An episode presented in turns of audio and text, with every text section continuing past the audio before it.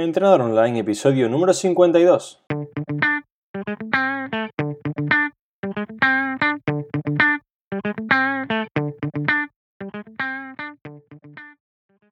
Muy buenos días y bienvenidos a Entrenador Online, el podcast en el que aprenderás a mejorar tu físico, rendimiento y salud. Hoy es miércoles 30 de enero voy a darte una guía completa para que aprendas cómo perder peso o cómo perder grasa, desde la parte de entrenamiento hasta la de nutrición. Veremos qué tipo de entrenamiento hacer, cuántos días o cuántas series y repeticiones, también cómo calcular nuestras calorías para perder peso, qué reparto de nutrientes utilizar, cuánta proteína, cuántas grasas, cuántos carbohidratos, etc. Pero antes recuerda que en trainingarnable.com tienes tu entrenador personal online para lo que necesites, para perder peso, ganar masa muscular o preparar una carrera. Tienes también cursos de nutrición, de abdominales, mi soporte para cualquier pregunta y un chat privado en el que nos motivamos, envío correcciones de ejercicio, etc. Este mes estamos terminando en Training Arnebold el curso de nutrición para perder grasa. Tenemos esta semana las últimas dos clases. En la de ayer martes vimos cómo medir nuestro progreso, qué elementos son realmente fiables a la hora de medirlo y qué elementos pues no son tan fiables y pueden llevarnos a tener unas mediciones erróneas o no tan reales como deberían. Y en la clase de mañana jueves tenemos el Tips for Home, la, clase un poco resume las ideas para casa, en la que veremos todo el curso un poco sintetizado de manera muy sencilla para que bueno, pues puedas tener las ideas más claras y llevarte un resumen práctico. A partir de la próxima semana, esto es un no parar, tenemos un nuevo curso de nutrición, esta vez enfocado en la ganancia de masa muscular donde aprenderemos a crear una dieta de volumen o enfocada en la ganancia de masa muscular y tenemos también a partir de la próxima semana las preparaciones para correr unas 5K desde cero, es decir, una carrera de 5 kilómetros partiendo desde cero. Ahora sí vamos ya con el tema del día, vamos a ver cómo empezar tu proceso de pérdida de peso o pérdida de grasa. Como es un capítulo en el que veremos muchos apartados, voy a dividirlo en varias partes. Empezaremos por la parte de nutrición y luego veremos la parte de entrenamiento. En cuanto a la parte de nutrición tenemos los siguientes puntos importantes. Punto número uno y más importante, déficit calórico. Tenemos que ingerir menos calorías de las que gastamos. Esto puede parecer obvio, pero muchas personas pues, no son conscientes de ello, ¿vale? ¿Cuántas calorías menos? Bueno, ya veremos cómo calcularlo, pero aproximadamente entre el 20 y el 25% del total debe ser de déficit. Luego tenemos el punto número 2, que es cuánta proteína tengo que ingerir, ¿vale? Sería alrededor de unos 2 gramos por kilo de peso, también lo veremos luego en profundidad. El punto número 3 es el punto de la paciencia. ¿Por qué digo esto? Porque este proceso de pérdida de peso no es lineal, ¿vale? No vas a perder a un kilo por semana, a un kilo por mes o a dos kilos por mes, ¿vale? Estoy diciendo cifras un poco inventadas. Siempre, al principio es más fácil perder más pesito y con el paso del tiempo se hace un poco más complicado. Entonces, hay que tener paciencia porque si el primer mes te propones perder 2 kilos y piensas que vas a perderlo siempre, cuando esto no suceda, que no sucederá llegado a un punto, te vas a frustrar, vas a mandar todo el cuerno de África y vas a arruinar un poco el progreso y esto no es lo que queremos. Entonces, antes de empezar, recuerda que debes armarte de paciencia, ¿vale? Una vez sabemos esto, vamos con la parte práctica. Lo primero más importante es que tienes que saber cuántas calorías tienes que ingerir. Para lograrlo, para saber esta cifra, tienes que calcular tu tasa de metabolismo basal y multiplicarlo por tu factor de actividad. ¿vale? Todo esto lo tenéis en la sexta clase del curso de pérdida de grasa en Training Around the World. Si no estás suscrito a la web, puedes hacerlo con cualquier página de internet, que hay varias fórmulas, unas más fiables que otras, pero para que tengas un poco una idea aproximada, puedes hacerlo en cualquier página de cálculo de metabolismo basal. Una vez tenemos esto, lo que nos da de gasto calórico diario, vamos a recortar entre el 20 y el 25% del mismo. Si, por ejemplo, para, para, hacerlo un poco gráfico, supongamos que te salen 2.000 calorías, ¿vale? Pues deberías ingerir entre el 20 y el 25% menos de esas 2.000, que en este caso son entre 1.500 y 1.600 para estar en esa fase de déficit calórico. La segunda parte, ahora que sabes cuántas calorías tienes que ingerir, es saber cuántas son de proteína, cuántas de grasa y cuántas de carbohidrato, ¿vale? Como dijimos al principio, lo ideal es que ingieras, en cuanto a la proteína, sobre 2 gramos por kilo de peso. Supongamos que el sujeto de este ejemplo pasa unos 60 kilos, tendría que ingerir 60 por 2 gramos por kilo de peso, 120 gramos de proteína al día. En cuanto a las grasas, lo más normal es ingerir 1 gramo de grasa por kilo de peso, que en este ejemplo de 60 kilos serían 60 gramos de grasa. Y ahora falta saber cuántos hidratos de carbono tenemos que ingerir. Bueno, esto es muy sencillo, ¿vale? Vamos a multiplicar las calorías de las proteínas y las grasas que son 120 gramos tenemos de proteína por 4 calorías que tiene cada gramo de proteína y 60 gramos de grasa por 9 calorías que tiene cada gramo de grasa. Esto da un total de 1020 calorías. Lo repito para que se entienda, ¿vale? Lo que hacemos para saber lo que falta de carbohidrato es multiplicar lo que ya tenemos, que son 120 gramos de proteína por 4, porque cada proteína tiene 4 calorías, digamos cada gramo de proteína tiene 4 calorías, y los 60 gramos de grasa por 9, porque cada gramo de grasa tiene 9 calorías. Esto da un total de 1020 calorías. Bien, ahora solo nos falta saber cuántos carbohidratos tenemos que ingerir y esto es muy sencillo porque ya tenemos la mayor parte hecha. Teníamos la cifra objetivo que eran 1600 calorías y tenemos ya 1020, vamos a rondearlo en 1000, provenientes de las grasas y las proteínas, entonces nos quedan solamente 600 calorías que para saber cuántos carbohidratos hay ahí tenemos que dividir las 600 entre 4. ¿Por qué? Porque cada gramo de carbohidrato tiene 4 calorías, entonces nos da un total de 150 gramos de carbohidratos. Esto al principio, digamos, todas estas cuentas puede ser un poco lioso, pero es sencillo. Tenemos que primero saber cuántas calorías tenemos que ingerir, o añadimos los 2 gramos de proteína por kilo de peso, 1 gramo de grasa y el resto son los carbohidratos, son la parte de los hidratos de carbono, ¿vale? Y hasta aquí tenemos ya la parte de cómo calcular nuestras calorías para hacer el plan de pérdida de peso o pérdida de grasa. En el siguiente punto quiero explicarte cuántas comidas tienes que hacer al día para conseguir estas 1600 calorías que teníamos de objetivo, ¿vale? Y aquí la respuesta es muy sencilla, las que se adapten a tu estilo de vida. Hay personas que preferirán hacer 5 comidas muy pequeñitas, cada una de unas 300 calorías aproximadamente, porque pues se mantienen saciadas mejor así, porque si no pues pican más comida un poco mala, porque sienten que les da hambre rápido, ¿vale? Y hay personas que quieren hacerlo en tres comidas o en dos, porque sienten que si comen muchas veces pero poquito, a ver el plato vacío, pues siempre se van a quedar con hambre. Esto es algo muy personal, no hay ninguna diferencia en cuanto a resultados de comer las mismas calorías y los mismos nutrientes en tres comidas o en seis comidas, ¿vale? No existe diferencia, entonces ingiere la comida cuantas veces pues te sea necesario para ti, ¿vale? Yo hay días, por ejemplo, que trabajo muchísimas horas en el gimnasio y no tengo tiempo para comer. Pues ese día hago un desayuno súper fuerte, un almuerzo súper fuerte y una cena súper fuerte. Pues porque me encantaría hacer 8 comidas, pero pues no tengo el tiempo. Entonces me lo reparto así. Otros días que tengo más tiempo, hago comidas menos calóricas, pero las reparto en más comidas o en más fracciones, ¿vale? Esto vas a hacerlo en función básicamente de tu tiempo, de tus costumbres o de si prefieres hacerlo de un modo o de otro. La tercera parte del apartado de nutrición es que escojas correctamente los alimentos, ¿vale? Porque no es igual ingerir, por ejemplo, los 120 gramos de proteína a base de batidos que no sacian prácticamente nada y vas a tener hambre siempre, que a base de carnes, pescados, huevos, lácteos, etc.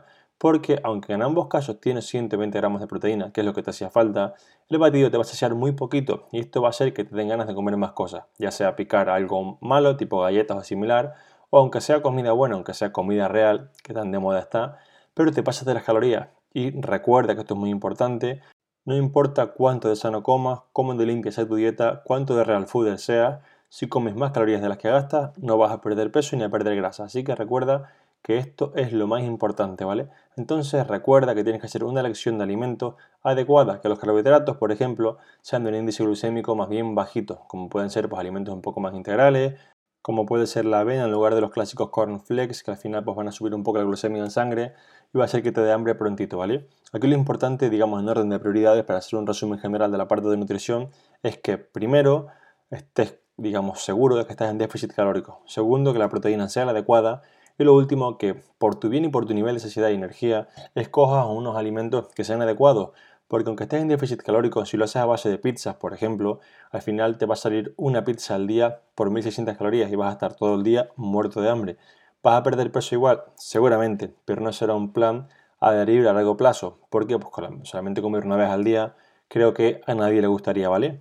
Así que recuerda, déficit, cantidad de proteína adecuada y escoge los alimentos que más te gusten, pero que sean, digamos, sanos o que sean saludables para que tengas un nivel de saciedad adecuado y no estés luego picando entre horas o con ganas de comer comida un poco menos sana o adecuada. Vamos ahora con la parte de entrenamiento, con la parte de ejercicio, para que consigas pues esta de la mejor manera posible, porque bueno, puedes hacerlo solamente a base de comer un poquito mejor, pero siempre va a ser más eficiente y más rápido si lo haces combinado con entrenamiento. Aparte de que obviamente te vas a ver mucho mejor físicamente, vas a tener más energía, más ganas, más tono muscular y más todo. Creo que no se me ocurre nada malo que tengas por entrenar y no hacerlo pues sin hacer ejercicio, ¿vale? Vamos con la parte de entrenamiento, como dije, tenemos que empezar sabiendo que, aunque pues mucha gente aún no lo, no lo sepa, lo principal para conseguir perder peso perder grasa es hacer entrenamiento de fuerza. Ahora más adelante explicaré cuántos días hacerlo, cuántas repeticiones, cuántos ejercicios, etc. Y luego como extra, y repito siempre como trabajo accesorio extra, el trabajo de tipo cardiovascular, ¿vale? Y el error más común aquí es hacer una hora de cardio y luego pues dedicarle a las pesas un poco en máquina 15 minutos. Y esto no puede ser. Lo principal es que hagas entrenamiento de fuerza y luego hagas, si quieres como accesorio, no es obligatorio, trabajo de tipo cardiovascular. Y aquí vienen varias preguntas. La primera suele ser, ¿el cardio lo hago en ayunas para quemar grasa? Bueno, pues si quieres hacer cardio pasando hambre por la mañana y te gusta madrugar, fantástico, pero no lo hagas porque vas a perder más grasa, porque todos los estudios que he visto sobre ella, efectos prácticos, muestran que no hay más mejora, no hay diferencia en cuanto a las mejoras para hacerlos en ayunas o sin ayunar, con lo cual si te gusta más ir en ayunas porque bueno, te sienta mal el desayuno, porque prefieres hacerlo así, porque te sientes mejor, fantástico, pero no lo hagas pensando que vas a perder más grasa porque esto no es así.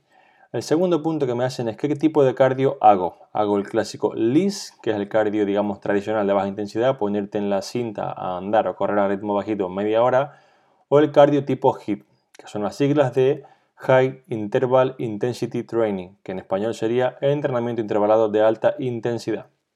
Aquí lo principal es que hagas el que, digamos, mejor se adhiera a tu plan, ¿vale? Sí es verdad que el, que el HIIT y esto ya lo expliqué en el capítulo 14 del podcast, que os lo dejo aquí también enlazado a la nota del programa, el HIT sí que eh, muestra mejores efectos a nivel de grasa visceral, a nivel de la grasita, un poco de la barriguita, y parece que va un poco mejor para este tipo de grasa. Pero, como también digo en el capítulo 14, no todo el mundo soporta un HIT como es un HIT, no todo el mundo es capaz porque la intensidad, digamos, a conseguir un hit es muy muy elevada y hay personas pues, que no son capaces de hacerlo bien porque tienen poco nivel de entrenamiento, bien porque no les gusta y prefieren salir a andar 45 minutos, ¿vale? Digamos que aquí lo más importante es que hagas un tipo de trabajo cardiovascular que se adhiera a tu plan y que puedas mantenerlo en el tiempo, ¿vale? Porque si al final la, la diferencia entre uno y otro es un 2%, pero el hit pues no puedes mantenerlo, de nada me vale que lo hagas si vas a estar tres días haciendo y luego lo vas a dejar. Así que recuerda, lo principal aquí es el que mejor, digamos, te vaya o el que más te guste para poder hacerlo casi siempre. Vamos ahora con la parte de fuerza, vamos a ver cuántos días hacer dependiendo de qué nivel tengas de entrenamiento, porque aquí pues influirá bastante como de experto, como de novato sea, cuántas series, repeticiones, cuántos ejercicios, etcétera, ¿vale?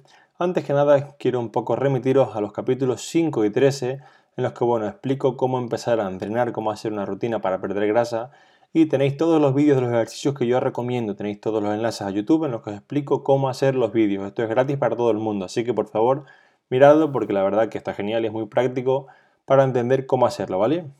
Vamos con la parte de los novatos. Aquí yo recomiendo que se hagan tres días de entrenamiento de tipo full body, es decir, tres días de, con un entrenamiento de cuerpo completo, que hagan los tres días, vaya, todo el cuerpo. Un día, digamos, con unos ejercicios y otros con otros, pero los tres días vas a trabajar prácticamente todo el cuerpo. Tenemos que tener entre 5 y 6 ejercicios por sesión, entre sobre todo 2-3 series de cada ejercicio. Al principio a lo mejor empiezas con 2, luego pasar a 3 entre 10 y 12 repeticiones de cada ejercicio, no llegando al fallo muscular. Aquí tengo que hacer una, aclaración, y esto es para todo, ya seas novato, intermedio, avanzado, y es que ten en cuenta que estás en déficit calórico, es decir, no estás en el mejor momento para ir al límite entrenando, para conseguir un récord, para conseguir una mejor marca, porque estás comiendo poquito, te vas a recuperar un poquito peor, quizá duermas un poco peor, entonces ten en cuenta que en ninguno de los tres niveles, ya seas novato, intermedio, avanzado, tu objetivo con el entrenamiento es salir de allí exhausto, sin poder moverte, haciendo fallos en toda la serie, porque no estás en una situación para conseguirlo. Y digamos que si ya no es recomendable ir al fallo siempre, aunque estés en superávit, en déficit mucho menos, porque bueno, puedes lesionarte, al final tienes menos energía, y esto no es lo ideal. Si tu caso es que eres una persona intermedia, llevas ya tiempo un poco entrenando, yo te recomiendo que hagas 4 días de entrenamiento a la semana de fuerza de tipo torso-pierna. Dos días torso, dos días pierna, ¿vale? Más o menos haría entre 3 y 4 series de cada ejercicio y entre 6 y 8 ejercicios por sesión. Trabajaría en rangos entre 8 y 10 repeticiones, como dije antes, no llegando al fallo. Y si eres una persona avanzado, yo haría 5 o 6 días, depende de pues, lo que puedas. Y me gustan las rutinas de tipo 4 días torso-pierna y luego un día o dos dedicados a hacer un poco un hit o a un entrenamiento más enfocado en la depresión de glucógeno. Esto es un tema largo, así que pues, si os gusta me lo comentáis y hablo sobre ello en un podcast para no liarlo en este bastante, ¿vale? A modo de resumen, a modo de síntesis, dependiendo de cuál sea tu nivel, deberás entrenar de un modo u otro. Una persona que esté empezando, que sea un novato absoluto, es, digamos, tontería que haga 5 días. ¿Por qué? Porque no se va a recuperar. Y cuando alguien me dice que hago 6 días de entrenamiento, estoy empezando y no mejoro. Bien, si haces 6 días de entrenamiento, lo más probable es que la intensidad que aplique sea bastante bajita. Porque al empezar es muy complicado recuperarte para poder hacer 6 días, ¿vale? Esto es bastante complejo. Entonces, ten en cuenta que si más de 6 días, quizá uno de los problemas que tenga es que no apliques la intensidad adecuada. Y ahora preguntaréis, muy bien Alberto, me has dicho que tengo que hacer fuerza entre 3 y 6 días y que el cardio como accesorio. Bueno, y si quisiera hacer cardio, ¿cuándo lo hago? ¿En qué momento lo hago? ¿Cómo lo hago? Vamos con ello.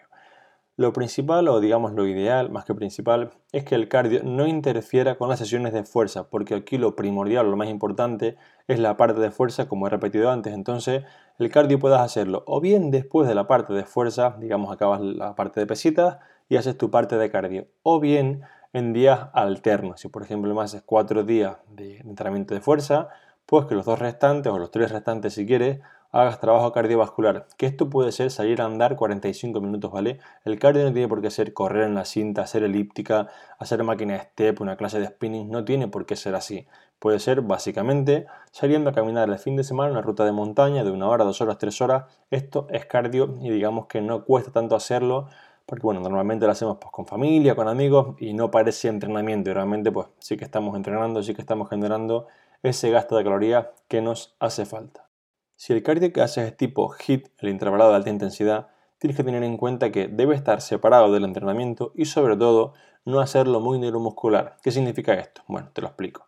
Si en tu día de entrenamiento de fuerza me hiciste, por ejemplo, sentadilla, hiciste, digamos, la parte, de, hacemos una torso-pierna, la parte de pierna, ¿vale?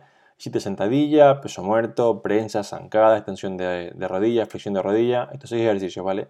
Y luego quieres hacer un hit de sentadillas con salto y Barpi, pues es muy posible que acabes frito de piernas, con dolores, con alguna posible lesión, o que no te recuperes como debería para la siguiente sesión, porque como dije antes, estás comiendo poquito y le estás dando una caña al cuerpo que no es ni medio normal. Entonces, en estos casos intenta hacer un tipo de cardio que no afecte tanto a la recuperación muscular, como puede ser, por ejemplo, una máquina de remo, una máquina tipo skier, una máquina tipo assault air bike, que son las clásicas que se ven en CrossFit, aunque también hay muchos gimnasios, este tipo de máquinas nos permiten pues, poder conseguir una gran intensidad a nivel de frecuencia cardíaca, a nivel de consumo de oxígeno máximo, pero no fatigar demasiado el tren inferior o el tren superior, porque como te dije, si ya me haces 4 o 5 días de pesa y me haces 3 días de HIT con bastante trabajo en neuromuscular, haces remos, haces saltos, haces tiras un poco pelotas, cosas así, haces sprints, es posible que no te recuperes, que te acabes lesionando y aquí pues se va un poco todo el trabajo al traste y eso no es lo que queremos. Así que recuerda, depende del entrenamiento que hagas, si es HIT, intenta separarlo de las partes de fuerza y que no sea con mucha carga muscular, que no sea con peso, que no sea con salto, que no sea con nada o con casi nada que dificulte tu recuperación para las sesiones de fuerza que son lo más importante. Vamos ahora con la parte que me gusta llamar entrenamiento oculto o la parte que no se ve directamente pero que influye un montón en los procesos de pérdida de peso o pérdida de grasa, que es la parte del NIT o las actividades que nos hacen gastar calorías sin contarlas como entrenamiento, como puede ser coger más el ascensor, andar más, usar menos la moto, menos el coche, menos el transporte público, etcétera, para hacer que al final del día gastes más calorías. Aquí tenemos pues los clásicos 10.000 pasos al día, 15.000 pasos al día, ¿vale? Y esto digamos que como ya pues lo tenemos como un poco ya más que escuchado, más que releído, le damos poca importancia y decimos, bueno, sí, sé que tengo que hacerlo, pero y realmente es muy importante porque va a ser realmente el, cambio la diferencia entre que una persona pierda o no pierda peso en muchos casos. Yo, por ejemplo, soy una persona que para empezar no tengo vehículo, no tengo coche, con lo cual voy andando prácticamente a todas partes. Tengo un trabajo muy físico, trabajo como entrenador, hago muchas horas a la semana, es un trabajo en el que cojo peso, quito peso, voy para acá, voy para allá, corro con clientes, todas estas cosas hacen que mi gasto, sin yo quererlo, sea muy elevado. Entonces muchas veces me dicen las personas, que tú te comes un bocata por las tardes o una pizza y no engorda. Claro, pero es que yo soy un caso que para yo no bajar de peso tengo que obligarme a comer, porque es que mi gasto es tan elevado, hago tantas cosas que si, si no como, digamos, si como solamente cuando tengo hambre, pierdo peso. Por ejemplo, un viernes que hago prácticamente cuatro horas de entrenamiento, voy una hora y media al gimnasio y dos horas y media a jugar al voleibol playa. Mi gasto ese día, solamente en esa mañana, puede ser de 2.000 y pico calorías sin problema, más lo que haga por la tarde, con lo cual tengo que comer un montón. Y esto puede hacerlo cualquiera que me esté escuchando. Puede jugar al fútbol con los colegas una vez a la semana, puede salir a andar, puede apuntarse a clases de baile, puede dejar de ir en moto al trabajo e ir en coche, puede subir más las escaleras, puede poderse hacer 20 sentadillas cada 3 horas o 20 flexiones para aumentar el gasto calórico. Todas estas cosas son pequeños trucos, pero que realmente ayudan un montón porque al final no cuesta demasiado ir andando a un sitio, coger las escaleras en lugar del ascensor, hacer todas estas cosas para moverse un poco más, ir un día de fin de semana de ruta, todas estas cosas no son ir al gimnasio, no tienes ni que pagar la cuota, ni tienes que sacar 3 horas para hacerlo y realmente sí que están sumando, ¿vale? y están sumando tanto que en muchos casos van a ser realmente la diferencia entre perder o no perder peso y perder o no perder grasa. También porque es que si al final tienes muy poca ingesta de calorías, supongamos que tú, por tu metabolismo, por digamos el cálculo que hicimos antes, te sale que tienes que comer unas 1200 calorías al día si eres una chica o 1600 si eres un hombre. Esto realmente es bastante poquita comida, entonces esto va a hacer que comas muy poco, te sientas sin energía, te sientas muy fatigada, te sientas con ganas de, como dije, mandarlo todo el cuerno de África y esto hace que no consigas el objetivo. Cuando, sin embargo, si tu gasto fuera más elevado, porque entrenas más, porque te mueves más, porque haces más deporte, porque bailas más, porque caminas más, por lo que sea, va a ser que en lugar de 1200 en el caso de la chica comas 1600 y en lugar de 1600 en el caso del chico sean 2000 y esto hará que el mismo plan que sigue siendo para perder peso, al tener más calorías sea más fácil de llevar. ¿Por qué? Porque no sientes que estés haciendo tanta dieta. No sientes que estés, digamos, tan como encerrado en comer poquito, en comer muy saludable, en comer... Y esto al final hace que pues, nos cansemos de comer, digamos, tan poquito, de comer con tan poca variedad o tan poca cantidad. Si, por ejemplo, como digo, pues consigues tener más calorías gastadas porque te mueves más, esto va a hacer que puedas comer un poquito más variado, puedas comer cosas un poquito más grasas, a lo mejor un día pasarte 100 calorías de extra, que no te va a pasar nada. ¿Por qué? Porque lo tienes cubierto por otro lado, ¿vale? Aunque parezca que esto no es entrenamiento, que esto no es muy importante, recordad que la parte del NIT, la parte de las actividades de gasto calórico no relacionadas directamente con el entrenamiento son muy, pero muy, pero muy importantes. Vamos ya con la última parte de este capítulo, que es con la parte de cuando la gente un poco está dieta, las clásicas cheat meal o las clásicas comidas trampa, ¿vale? Que todo el mundo está deseando que llegue el sábado o el domingo o cuando sea para hacer la comida trampa porque bueno, al final pues es lo que le libera de hacer dieta, ¿vale?